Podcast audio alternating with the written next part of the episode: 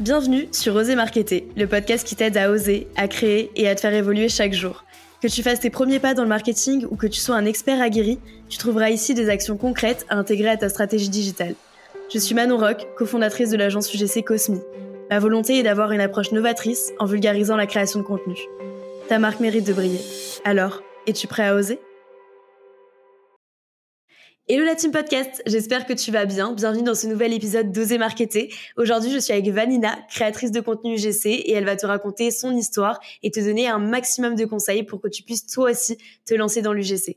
Vanina, est-ce que tu vas bien? Est-ce que tu peux te présenter?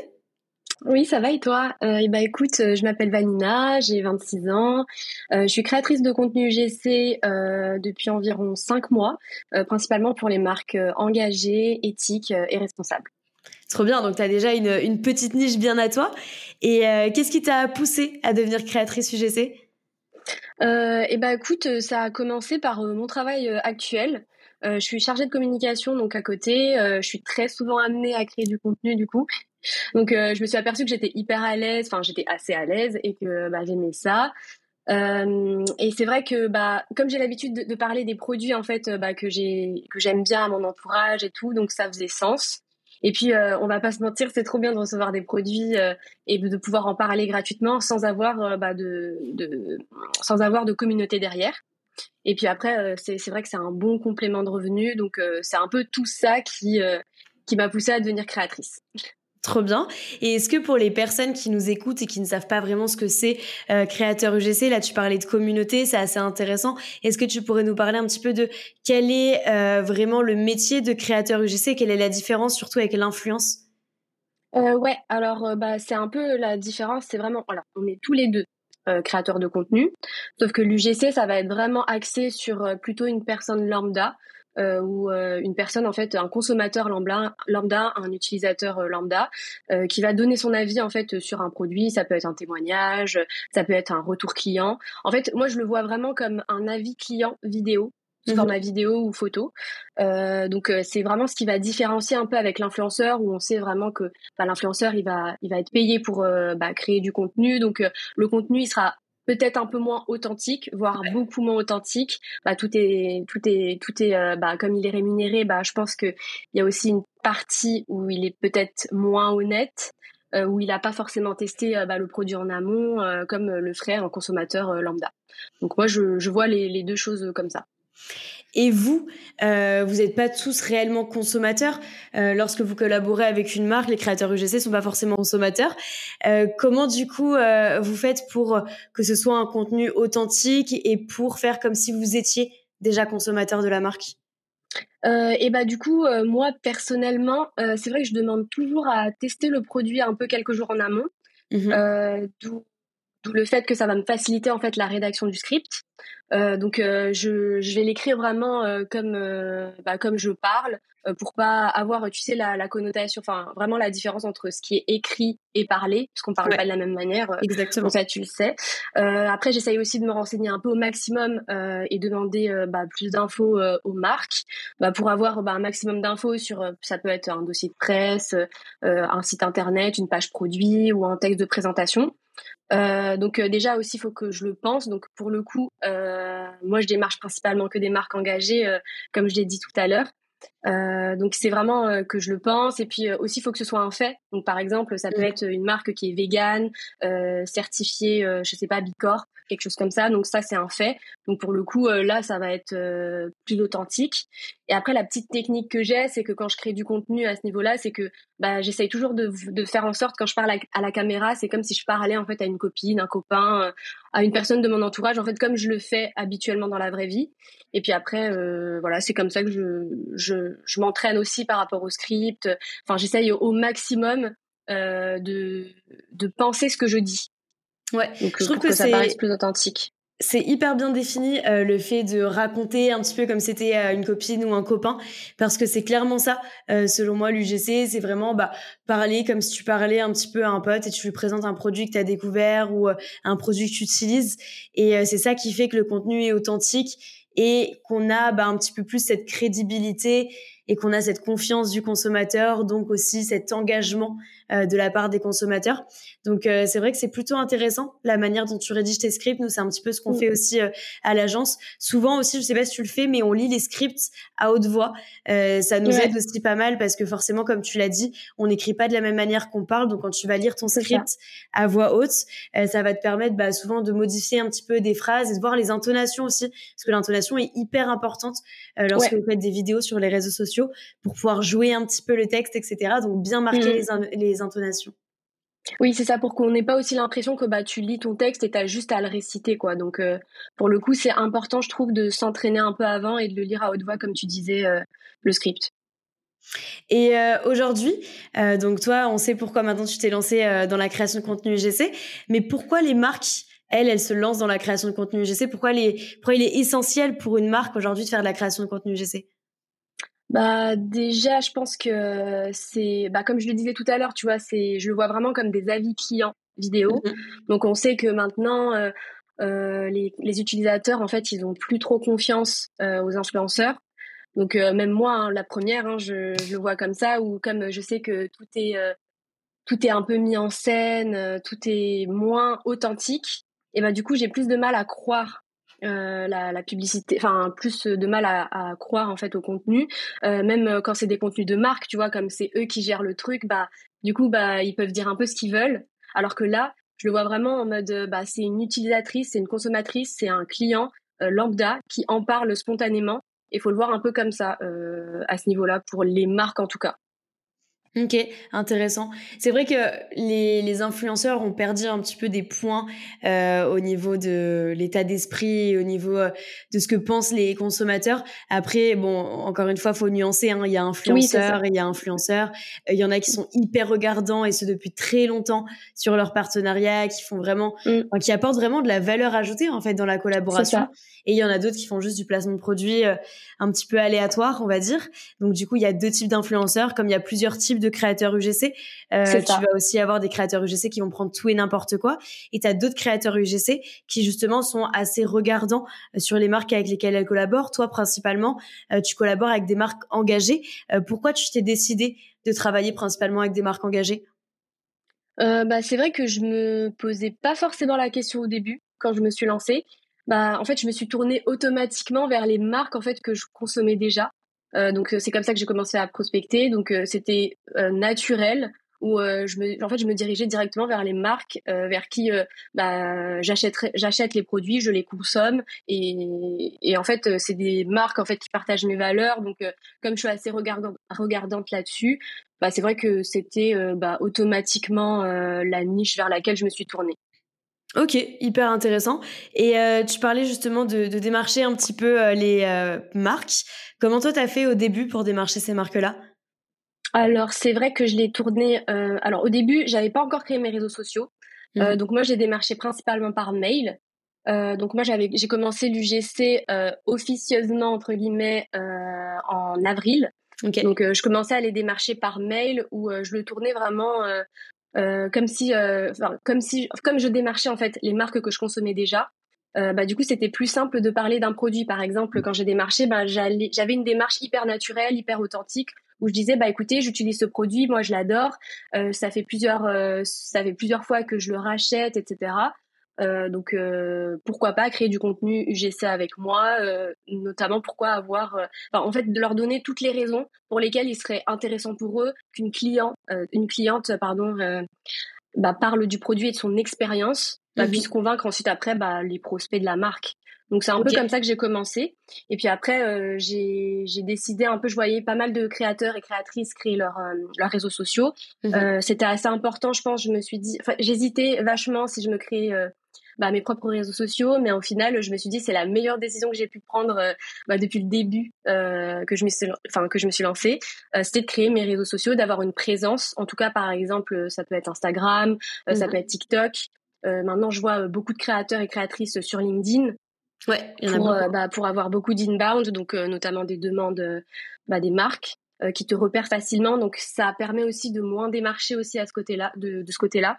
Donc c'est un peu pour ça que c'est comme ça que je fonctionne généralement euh, pour les démarcher. Donc soit je les démarche par mail ou en DM Instagram, soit c'est eux qui viennent à moi euh, de leur de, même. Ok. Et maintenant que tu as fait le tour un petit peu des marques que tu consommais déjà, euh, lorsqu'une marque vient vers toi, euh, quels sont les critères de sélection euh, d'une collaboration? Comment est-ce que tu acceptes ou tu refuses un partenariat avec une marque? Euh, ouais, alors euh, comme je disais, euh, c'est super important de, sélection, de, de, de, de, collaborer avec des marques avec qui euh, tu partages les mêmes valeurs. Euh, donc après, ça peut dépendre des secteurs. Hein. Par exemple, pour les produits type skincare, cheveux, etc. Moi, par exemple, je regarde beaucoup la composition des produits, la provenance, le lieu de fabrication, etc. Euh, voir un peu euh, l'éthique de l'entreprise. Mmh euh, et puis après, si c'est des services, par exemple, ben, je regarde aussi, j'essaie de me renseigner au maximum sur l'entreprise. si c'est une marque bah, qui me démarche et que je ne connais pas, bah, bah, du coup, je vais me renseigner au maximum sur ça. Je regarde bah, si c'est une vraie marque, si elle a un numéro de tirette. Parce que c'est vrai qu'on voit beaucoup de greenwashing bah, mmh. sur toutes les toutes les entreprises. Donc, il faut vraiment faire gaffe par rapport à ça. Et moi, ce que je fais, c'est que bah, je regarde pas mal les labels. Euh, ça, ça ment pas. Même si tu as des marques du coup qui jouent aussi sur euh, les faux labels, qui disent oui, on est certifié bio, etc., mais qui n'ont pas la certification derrière. Bah, du coup, moi, ce que je fais, c'est que je regarde, tu sais, généralement dans les mentions légales ou euh, sur le site internet, tu as écrit le numéro d'authentification. Ou ça, tu vois, tu peux taper sur Google et tomber sur l'entreprise. Et si c'est un faux numéro, tu le verras tout de suite. Donc euh, c'est là où, où j'essaye un peu de, de, de vérifier. Il euh, bah, faut toujours vérifier ses sources parce que les marques aujourd'hui, il y en a beaucoup et il y en a beaucoup qui jouent sur la tendance euh, du bio, du vegan, du cruelty free, etc. Donc faut vachement faire attention par rapport à ça. Et en tant que consommatrice, tu vois, je le fais déjà. Donc c'est comme ça que je sélectionne un petit peu les marques qui me, qui me démarchent et qui me disent oui, on est vegan, on est clean, etc. Voilà, c'est comme ça que je, je sélectionne. Je savais pas que tu faisais autant de recherches, etc. Euh, c'est hyper bien. Franchement, euh, tu m'as donné des astuces et tout pour les mentions légales. Euh, trop bien. Ouais, trop bien, trop ouais, ouais c'est super important, ouais. Et, et toi, aujourd'hui, tu collabores un petit peu dans tout secteur confondu ou tu vas être plus basé sur de la skincare, sur de la mode? Euh, ouais, alors euh, je reste quand même sur euh, la niche engagée, bien sûr. Mmh après, c'est vrai que ça va dépendre des secteurs. Par exemple, si c'est de l'alimentaire, ça peut être, tu sais, des marchés de grande distribution. Donc, notamment, j'ai pu collaborer avec Cosmi justement sur sur une campagne. ça peut être application aussi. On application, a application C'est ça, exactement. Oui, application. ça peut être des prestations de services, notamment pour, tu sais, de l'événementiel, des choses comme ça.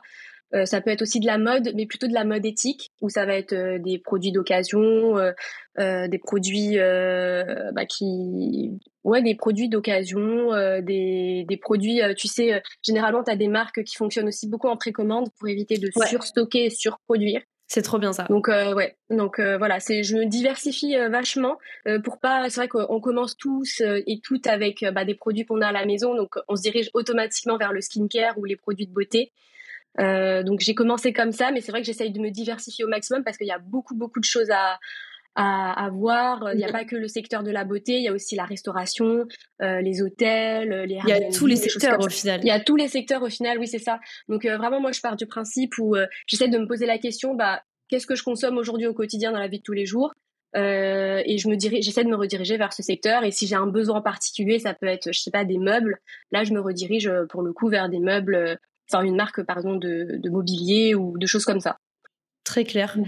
Et euh, du coup, les marques engagées, elles ont quand même des beaux messages à transmettre euh, bah, sur leur publicité ou en organique. Comment toi, tu fais pour t'assurer d'un côté que le contenu soit authentique et d'un autre pour que le message soit bien compris, bien transmis et qu'on puisse bah, refléter les valeurs de la marque à travers ta vidéo?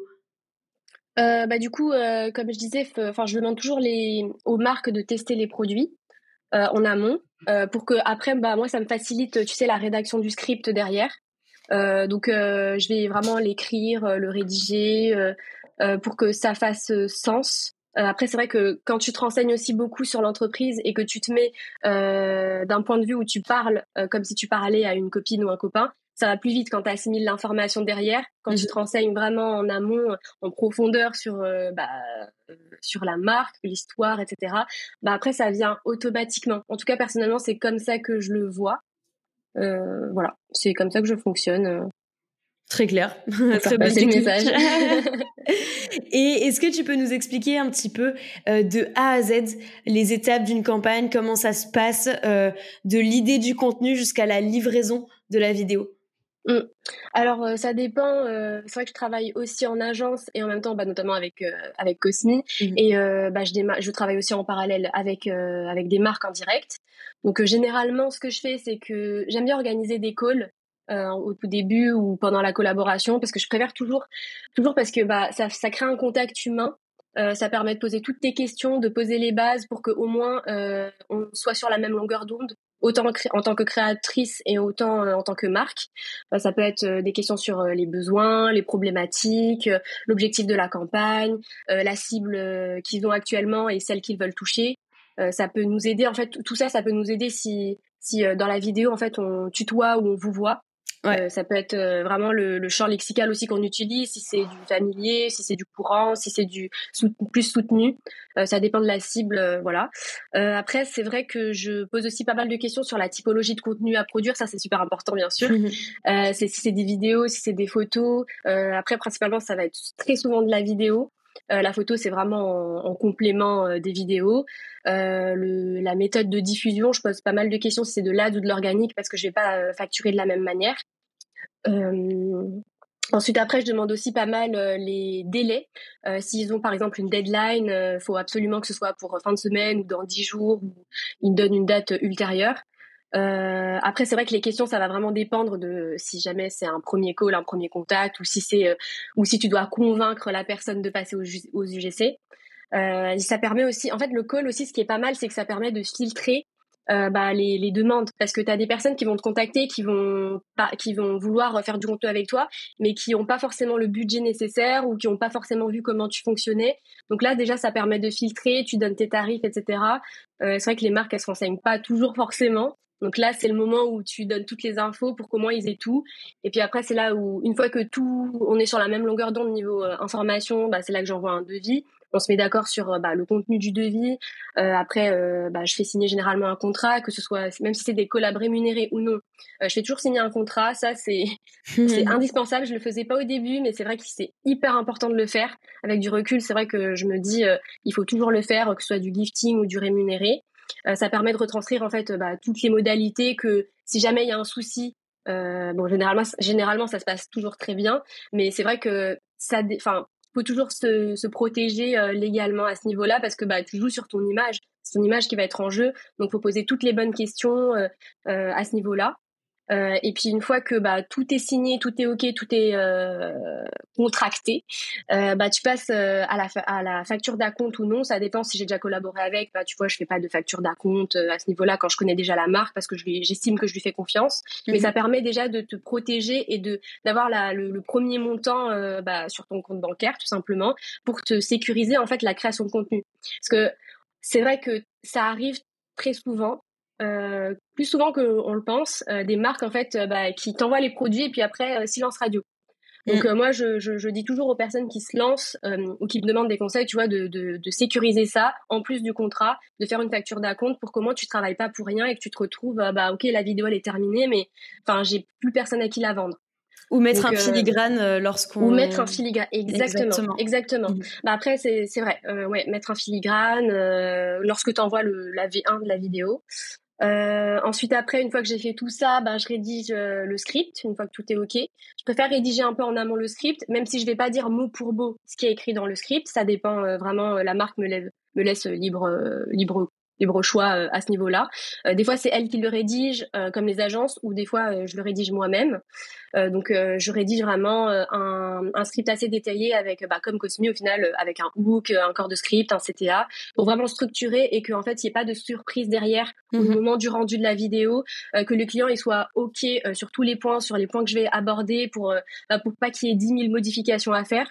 Ça, c'est aussi super important. Bah, ça évite de, retourner aussi des vidéos parce il a validé le script, donc il a validé le message. Donc après, il ne pourra pas euh, te demander de retourner la vidéo, sauf si mm. toi, tu n'as pas euh, répondu au script. Ouais, c'est ça, exactement. Donc euh, voilà, c'est pour ça que je préfère toujours faire valider en amont le script, le type de plan que je vais faire, si c'est une voix off, si ça va être du facecam, si ça va être une démo produit, enfin que sais-je. Euh, et puis après, une fois que tout est validé, tout est OK, certes, ça fait beaucoup d'étapes, mais au moins, tu es sûr que derrière, après, euh, ça, certainement, ils vont valider la V1. Si euh, tout est bien, tout est OK. Donc là, je passe au tournage. au montage. et puis après, une fois que j'ai terminé tout ça, je lance le premier envoi avec le filigrane, comme tu disais. pour sécuriser bien sûr l'envoi. Et généralement, tu vois, lors de l'appel, je préviens déjà qu'il y a entre 5 à 10 jours de délai entre la, rédaction du script, la réception du produit et l'envoi de la vidéo finale, du contenu final.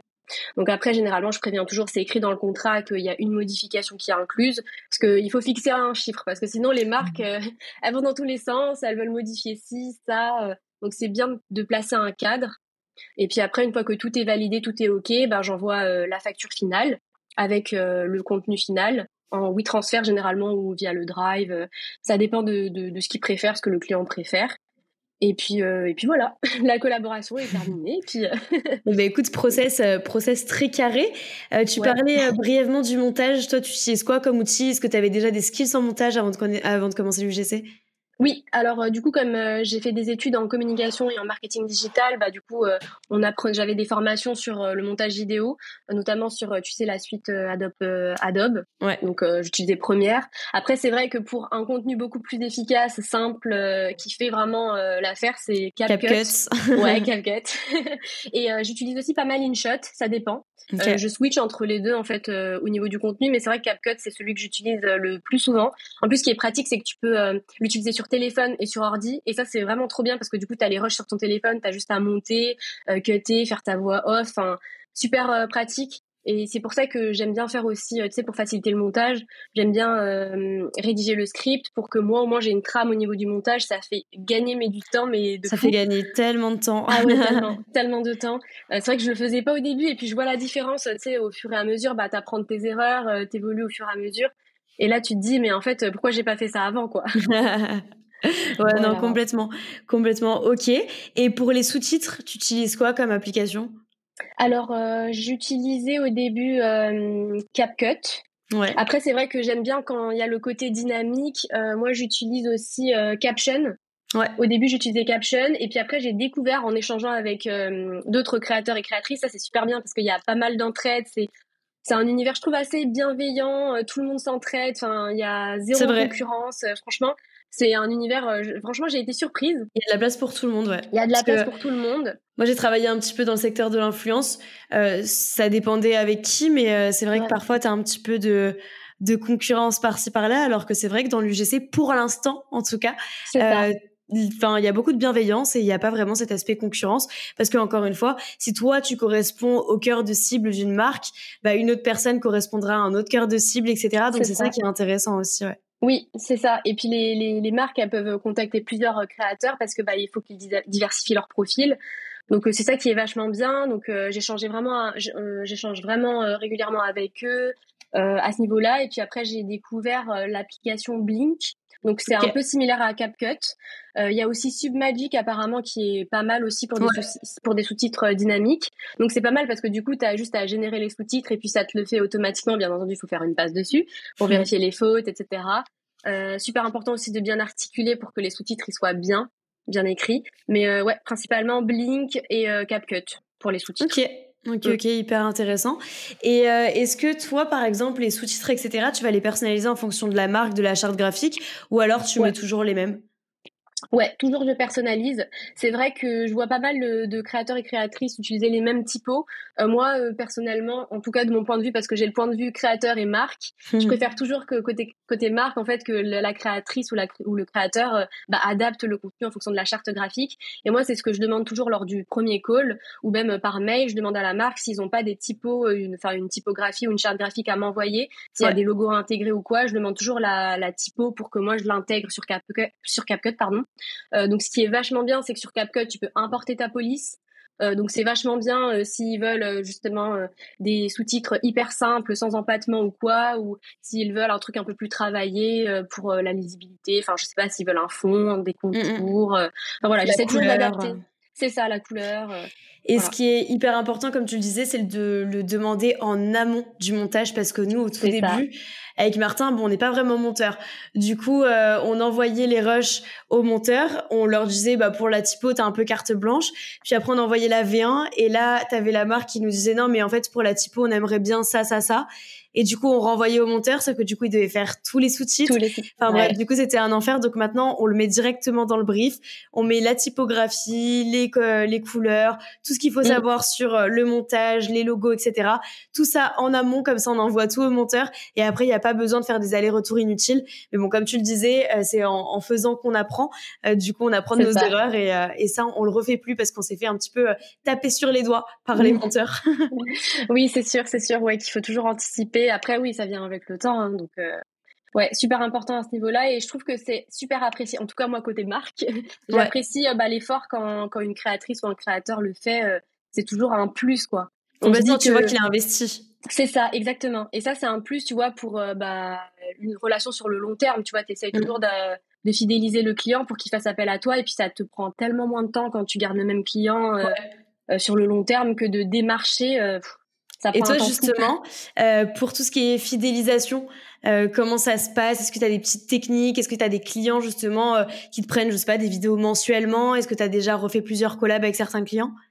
Oui, ça m'est déjà arrivé plusieurs fois. c'est pas mal parce que du coup, moi, ce que je conseillerais toujours, c'est que lors de la première collab, tu donnes tout.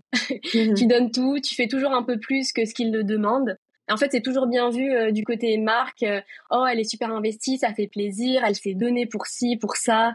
Euh, et du coup, je trouve que ça apporte, ça prouve que bah t'es motivé et que t'es investi dans le dans le travail que tu fournis. Et ça donne plus envie à la marque de, de refaire appel à toi à ce mmh niveau-là et montrer aussi, je pense aussi ce qui est pas mal, c'est de montrer que t'es pro. c'est-à-dire que tu as un vrai process derrière et de poser les bases dès le début euh, mhm. je trouve que c'est déjà pas mal. Ça te montre que tu es pro, que tu es carré et que tu as l'habitude de le faire, notamment avec euh, bah, le devis, la facture d'acompte, le contrat.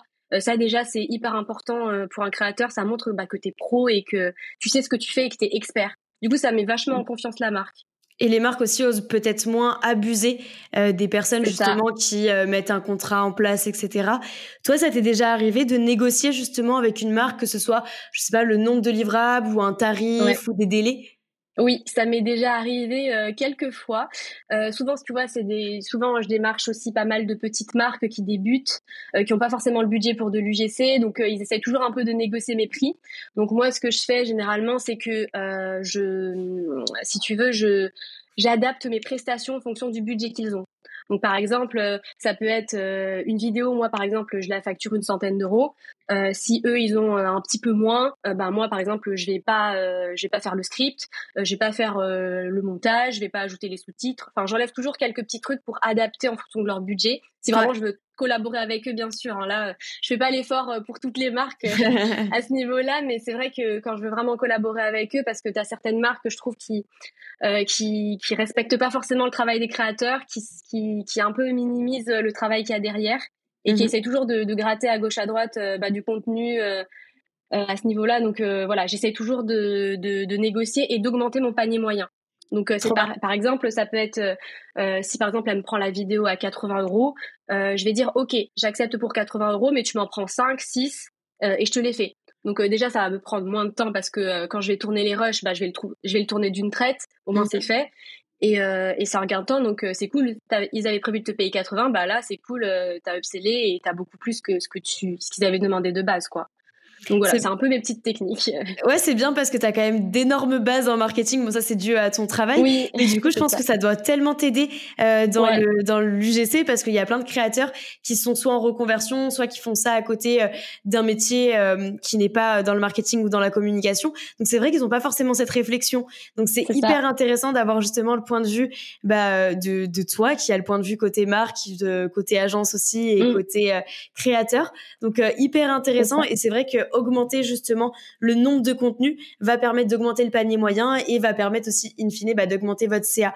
Donc, euh, vous pouvez faire des packs. Les packs, c'est hyper recommandé. Vous n'êtes pas obligé de vendre le pack, par exemple, euh, sur euh, du one shot. Vous pouvez, par exemple, espacer et leur faire cinq vidéos pour deux mois. Et du coup, ça fait trois contenus le premier mois et deux contenus le prochain mois, par exemple. Mais au moins, vous sécurisez les cinq vidéos. Et ça, c'est intéressant parce que au lieu de vendre juste 100 euros une vidéo, bah, peut-être que vous allez la vendre 80, mais vous allez en vendre 5. Donc au final, ça reste quand même plus rentable pour vous. Et comme l'a dit Vanina, une fois que vous avez votre setup qui est prêt pour la vidéo, bah, rien ne vous empêche de euh, tourner les deux trois vidéos euh, d'affilée. Donc du coup, vous allez forcément gagner du temps. Et en plus de ça, vous connaissez déjà la marque, donc vous n'avez pas à réapprendre un petit peu le brief, à refaire des recherches sur la marque, etc. Vous connaissez déjà tout ça, donc ça sera plus simple, plus fit pour vous. Et en plus de ça, bah, il n'y a pas toute la partie euh, prospection, démarcher, refaire des contrats, refaire des factures. Donc la partie administrative, faut pas la sous-estimer parce que c'est une partie qui prend quand même pas mal de temps. Donc si vous pouvez l'éviter ou en tout cas faire des packs pour qu'elle euh, pour qu'elle soit diminuée, n'hésitez pas. oui, totalement bien résumé. Et euh, est-ce que tu peux nous partager un exemple de collaboration euh, qui a été un véritable succès? Et selon toi, pourquoi elle a bien fonctionné cette campagne, principalement pour de l'ADS, là je te parle euh, pour de l'ADS, alors euh, du coup, j'ai un exemple qui me vient en tête. Ça va être, alors c'est une marque de que je consommais déjà, euh, une marque de produits capillaires. Euh, c'était une de mes premières collabs, euh, vraiment, où c'est comme ça que j'ai commencé. Et elle a bien fonctionné pour moi parce que déjà en termes de statistiques, c'est toujours important de demander à la, aux marques avec qui tu collabores les statistiques pour voir un peu ce que tu peux améliorer ou non. Mhm. ça a bien fonctionné déjà en termes de statistiques. Au niveau du taux de conversion, on l'a bien vu. Mais c'est vrai que je pense, à mon avis, ça a bien fonctionné parce que comme je connaissais déjà la marque, j'avais plus cette facilité à en parler à parler des produits parce que je les avais déjà testés depuis euh, plusieurs euh, plusieurs mois, plusieurs années. Euh, donc du coup, c'était beaucoup plus. Enfin, j'imagine que l'audience s'est reconnue en moi et s'est dit, ok, bon, cette personne, elle a l'air d'avoir testé les produits, ça a l'air convaincant, c'est authentique, c'est pas la marque qui communique. Enfin, du coup, ça ça crée, je trouve, cette proximité que t'as pas forcément avec un influenceur, par exemple, où enfin tout le monde ne peut pas s'identifier à lui. Mmh Donc je pense que c'est pour ça, je pense à mon avis que ça a bien fonctionné. Et c'était quoi cette... Pardon. Non, vas-y, vas-y, je t'ai coupé, pardon. Euh, non, non, pardon, je disais euh, par rapport euh, à la vidéo aussi, ce qui ce qui a bien fonctionné aussi, c'est qu'on a fait plusieurs tests de hook. Donc, euh, comme on dit, c'est les trois premières secondes euh, qui comptent, qui va retenir l'utilisateur, parce que bah, on sait maintenant que on est tous et toutes un peu, euh, enfin, le, le, le, niveau d'attention il est descendu, mais au maximum. Donc, faut mm. absolument captiver l'attention de l'utilisateur. Donc, en testant plusieurs hooks, ça te, ça te permet aussi de savoir, bah, ok, quel type de hook a fonctionné, on met plus de budget sur cette campagne-là et pas sur celle-ci. Enfin, à voir. Enfin, faut faire de l'A/B test, euh, faut tester plusieurs contenus pour voir ce qui fonctionne le mieux euh, à ce niveau-là. Vous avez testé combien de hooks pour un seul concept? Euh, Trois hooks. Ok. Trois hooks. trois hooks et du coup, il y en a un qui s'est un petit peu dégagé. Ouais, c'est ça. C'est souvent, alors de ce que j'ai, en tout cas de mon expérience, c'est souvent les hooks problème-solution qui fonctionne assez bien. Donc euh, c'est un peu ce qu'on peut retrouver sur TikTok par exemple euh, en termes de, de, contenu organique tout simplement. Là, tu es sûr que OK, tu as un problème, tu te reconnais, on te donne la solution, bah tu restes. Euh, Exactement. C'est un peu c'est un peu ce qui fonctionne en tout cas pour moi et mes hooks pour le moment. Bah, c'est vrai que la, la, petite secret sauce en UGC pour l'instant c'est problème, solution, caractéristiques produits, bénéfices. Après mm. une preuve, généralement une preuve c'est quand même assez important. Les résultats et le CTA, donc le call to action qui va permettre de générer des actions. Et en effet, ce qui est très important, comme le disait Vanina, ça va être le hook. Donc le hook c'est l'accroche. Donc généralement c'est le problème dans les vidéos UGC. Et ça c'est bien d'en AB tester plusieurs. Déjà parce que en fonction du problème qu'on va évoquer, on va toucher différentes cibles. Donc du coup le corps de la vidéo peut rester la même, mais par par contre, le hook, l'accroche peut être différente pour captiver bah, euh, différentes personnes ou bah, il y a une accroche qui bah, potentiellement ne va pas fonctionner et du coup bah la vidéo c'est dommage elle sera pas visionnée. Alors que si on mm. avait changé un tout petit truc euh, dans le hook il aurait bien fonctionné et la vidéo aurait été consommée et là on aurait généré des ventes. Donc très important euh, de faire de la BTS principalement au niveau des hooks et des CTA et donc là, tu, parlais euh, de vidéos ads euh, pour euh, cette marque-là. Est-ce que cette marque-là, du coup, tu réussi à revendre des vidéos parce que justement, ça a bien fonctionné avec eux? Oui, oui, oui, oui. ça a bien fonctionné. ouais, comme ils étaient contents du, du, rendu, du résultat. Et puis, tu vois, lors de la première collaboration, bah, j'ai toujours, comme je disais, j'ai donné, j'ai tout donné. j'ai même réussi à upsell, tu vois, par exemple, une photo UGC. À la base, ils étaient partis que sur de la vidéo. Donc, euh, ce qui est bien, c'est que j'ai réussi à le faire grâce à mes réseaux sociaux. Je l'avais publié en fait en organique, en exemple de vidéo sur mon compte Instagram. J'ai tagué la marque. Et en fait, la, la, fondatrice l'a vue. Elle s'est dit bon, il nous faut absolument cette photo. je la prends. Donc en fait, c'est ce type de contenu là où c'est toujours bien en fait de toujours augmenter ton panier moyen, augmenter ton, ton nombre de contenus, ce qui ce qui marche bien. Et je pense que c'est ce qu'ils ont apprécié et ils se sont dit ok, elle est investie. en plus, les contenus ils ont bien fonctionné. Elle connaît déjà la marque pourquoi pourquoi pas continuer avec elle quoi. Ouais, là pour le coup, on était vraiment sur du vrai UGC, étant donné que tu étais déjà consommatrice de la marque. Ça. Donc on voit que ça fonctionne d'autant plus. Aujourd'hui, pourquoi les marques euh, vont pas piocher directement dans leur communauté? C'est que généralement, les contenus euh, qu'ils reçoivent de la part de leur communauté ne respectent pas forcément les codes des réseaux sociaux, ou alors euh, ils sont hyper authentiques, mais du coup pas très performants. Donc c'est pour ça aujourd'hui qu'on passe par des créateurs UGC qui représentent un petit peu leur cœur de cible. C'est parce que eux, les créateurs UGC, ont justement ces codes des réseaux sociaux, ils connaissent par cœur les plateformes, donc ils savent quel contenu proposer pour quel objectif Chose que n'ont pas encore les consommateurs. Après, moi, je crois fortement euh, que euh, dans quelques mois, quelques années, euh, tout le monde sera en capacité de faire des contenus GC. J'espère que ça va aller dans cette démarche-là parce que pour moi, bah, créer du contenu aujourd'hui, c'est hyper accessible avec les nouvelles plateformes. Bah, on parlait notamment de CapCut, mais il y a beaucoup d'IA aujourd'hui, il y a beaucoup de choses qui sont mises en place par les plateformes qui permettent de créer du contenu assez simplement, donc simplement avec des gros guillemets quand même parce que il y a, y a du taf mais en tout cas, c'est accessible à tous avec un petit peu de travail. Il faut s'en donner les moyens, mais c'est euh, possible. Donc du coup, je crois euh, que euh, toutes les personnes peuvent devenir créateurs UGC et tous les consommateurs vont pouvoir créer des contenus pour leur marque préférée. En tout cas, c'est ce que c'est ce que j'aimerais. Toi, tu le vois évoluer comment l'UGC Bah, je pense pareil. Hein. C'est c'est vrai que vraiment, comme tu disais, bah c'est tout le monde tout le monde est créateur UGC au final. Quand tu vas par exemple dans un restaurant, euh, tu fais ta petite photo, tu tags la marque, tu tags le lieu. Euh, ça, c'est du contenu déjà UGC. Donc, euh, mhm. au final, on recherche toujours ce cette, typologie, ce, cette typologie de contenu-là. bah, c'est toujours gratifiant pour déjà la marque derrière, mais aussi le restaurant ou l'hôtel, par exemple, en général, parce que bah, du coup, la notoriété, elle va, elle va perdurer à ce niveau-là et qu'on sait que c'est un vrai consommateur qui a consommé. pourquoi pas continuer dans cette lancée-là Si tous les consommateurs pouvaient créer du contenu quali, ça serait nickel pour les marques, c'est du pain béni, quoi, comme on dit. Complètement. Et euh, toi, du coup, tu nous disais au tout début du podcast que tu avais aussi euh, un métier à côté. Donc, pour toi, c'est un complément de revenu, l'UGC. Euh, il y a pas mal de personnes qui l'utilisent en complément de revenu. Il y en a d'autres qui sont à temps plein sur l'UGC. Toi, ça représente à peu près quelle partie de ton temps, enfin, quel pourcentage de temps et quel pourcentage de CA, de chiffre d'affaires, de revenus mensuels? Euh, alors oui, c'est une complément, c'est un complément de revenu euh, totalement l'UGC. C'est vraiment euh, une activité vu que j'adore la création de contenu. Je me suis dit allez, c'est c'est chouette. Je fais en même temps un truc que j'aime bien. En même temps, je suis rémunérée. En plus, j'ai des produits. Donc pour le coup, ouais, ça va être c'est une complément de revenu, c'est un complément de revenu. après, en termes de CA, ça représente mensuellement, on va dire 80-20%. Ok. donc 80 et 20% pour l'UGC. Donc euh, c'est vachement, c'est vachement, c'est vachement chouette, je trouve. Euh, après, ce qui est bien, c'est que quand tu as un job aussi à temps plein à côté, c'est que tu peux te permettre de sélectionner les marques avec avec qui tu collabores, mm-hmm. ce qui peut pas forcément être le cas pour euh, les, les, créateurs ou les créatrices UGC qui se lancent à temps plein. Certes, c'est possible, hein, mais c'est juste que moi, comme je privilégie bien entendu mon travail à côté, parce que bah, j'aime mon travail et je fais aussi de la création de contenu, bah, je, je, je mets en second plan. Mais je me dis, je réfléchis quand même un petit peu des fois à passer à temps plein sur l'UGC. Je sais pas encore. C'est c'est la réflexion que je me fais. J'attends de voir comment ça évolue, mais en tout cas là, euh, de, de ces premiers mois euh, d'UGC, euh, je vois vraiment le, le, truc évoluer. Je vois de plus en plus de créateurs et créatrices bah, se lancer à temps plein. Ouais, il y en a tellement. ouais, il y en a pas mal qui en vivent. Donc je trouve ça vachement chouette que ça se démocratise et que bah, les gens puissent en vivre quoi. Et toi, en termes de chiffres, du coup, tu as commencé en avril. En avril, tu générais combien de CA à peu près, VS maintenant, donc six mois plus tard environ? Ouais. Alors euh, en avril, j'étais à zéro, tout simplement.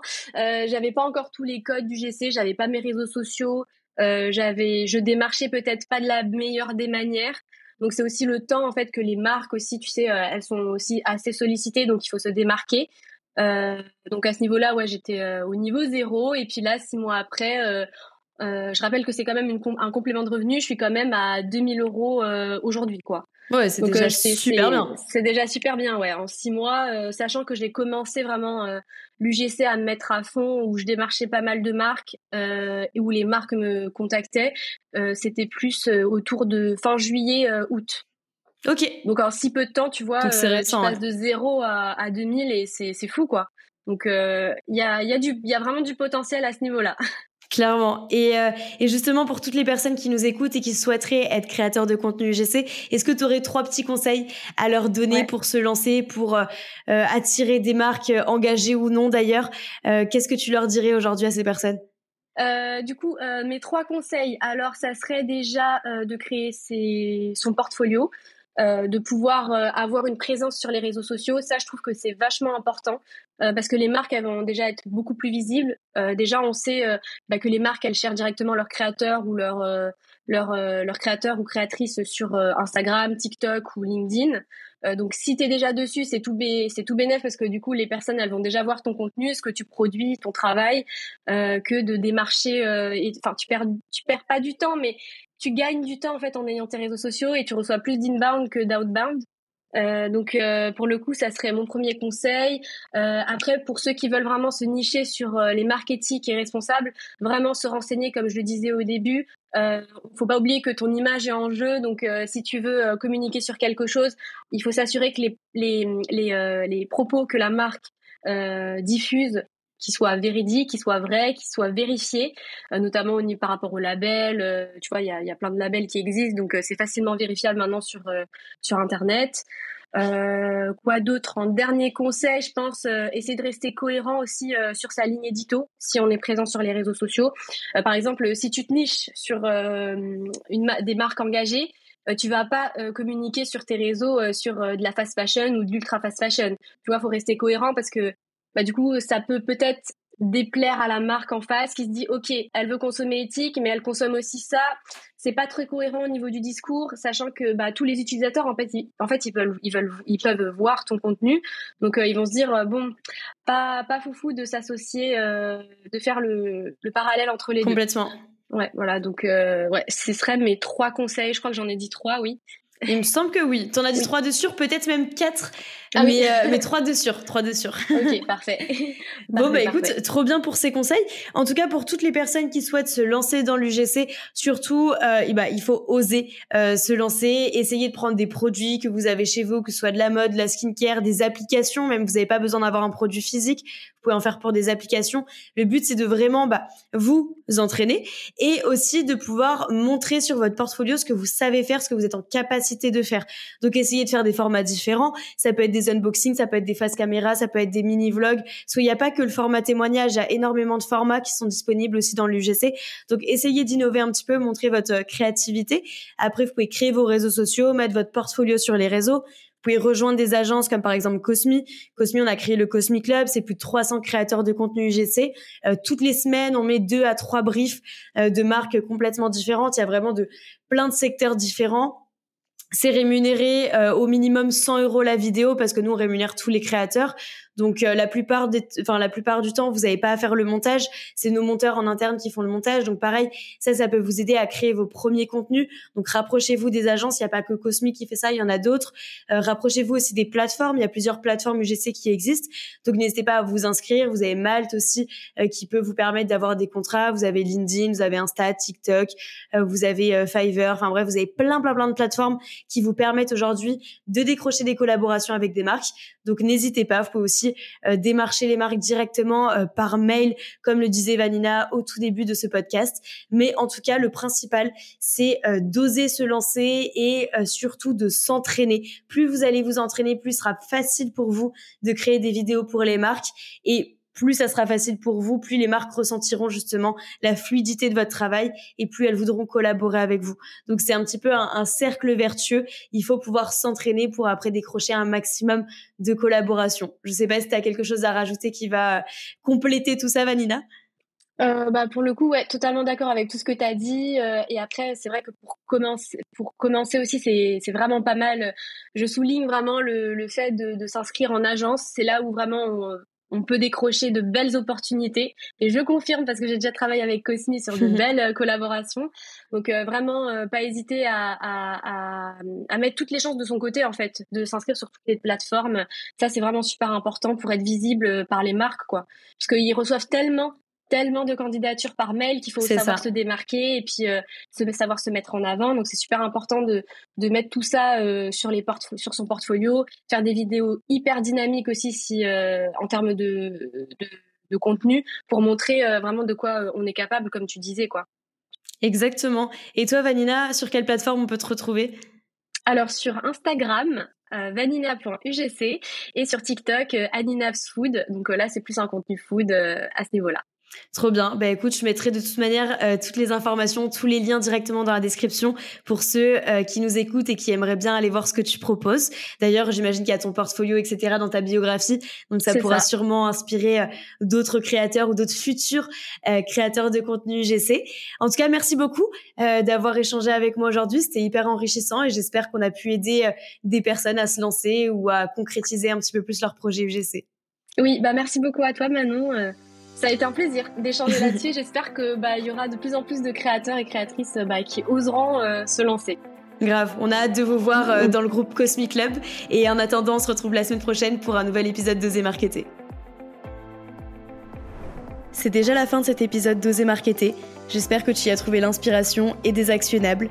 Si tu as apprécié notre échange d'aujourd'hui, n'oublie pas de me le faire savoir en partageant le podcast et en laissant un avis. Tu es créateur de contenu GC et tu veux collaborer avec tes marques préférées, alors n'attends plus pour rejoindre le Cosmic Club. On se retrouve mercredi prochain pour une nouvelle dose de conseils marketing.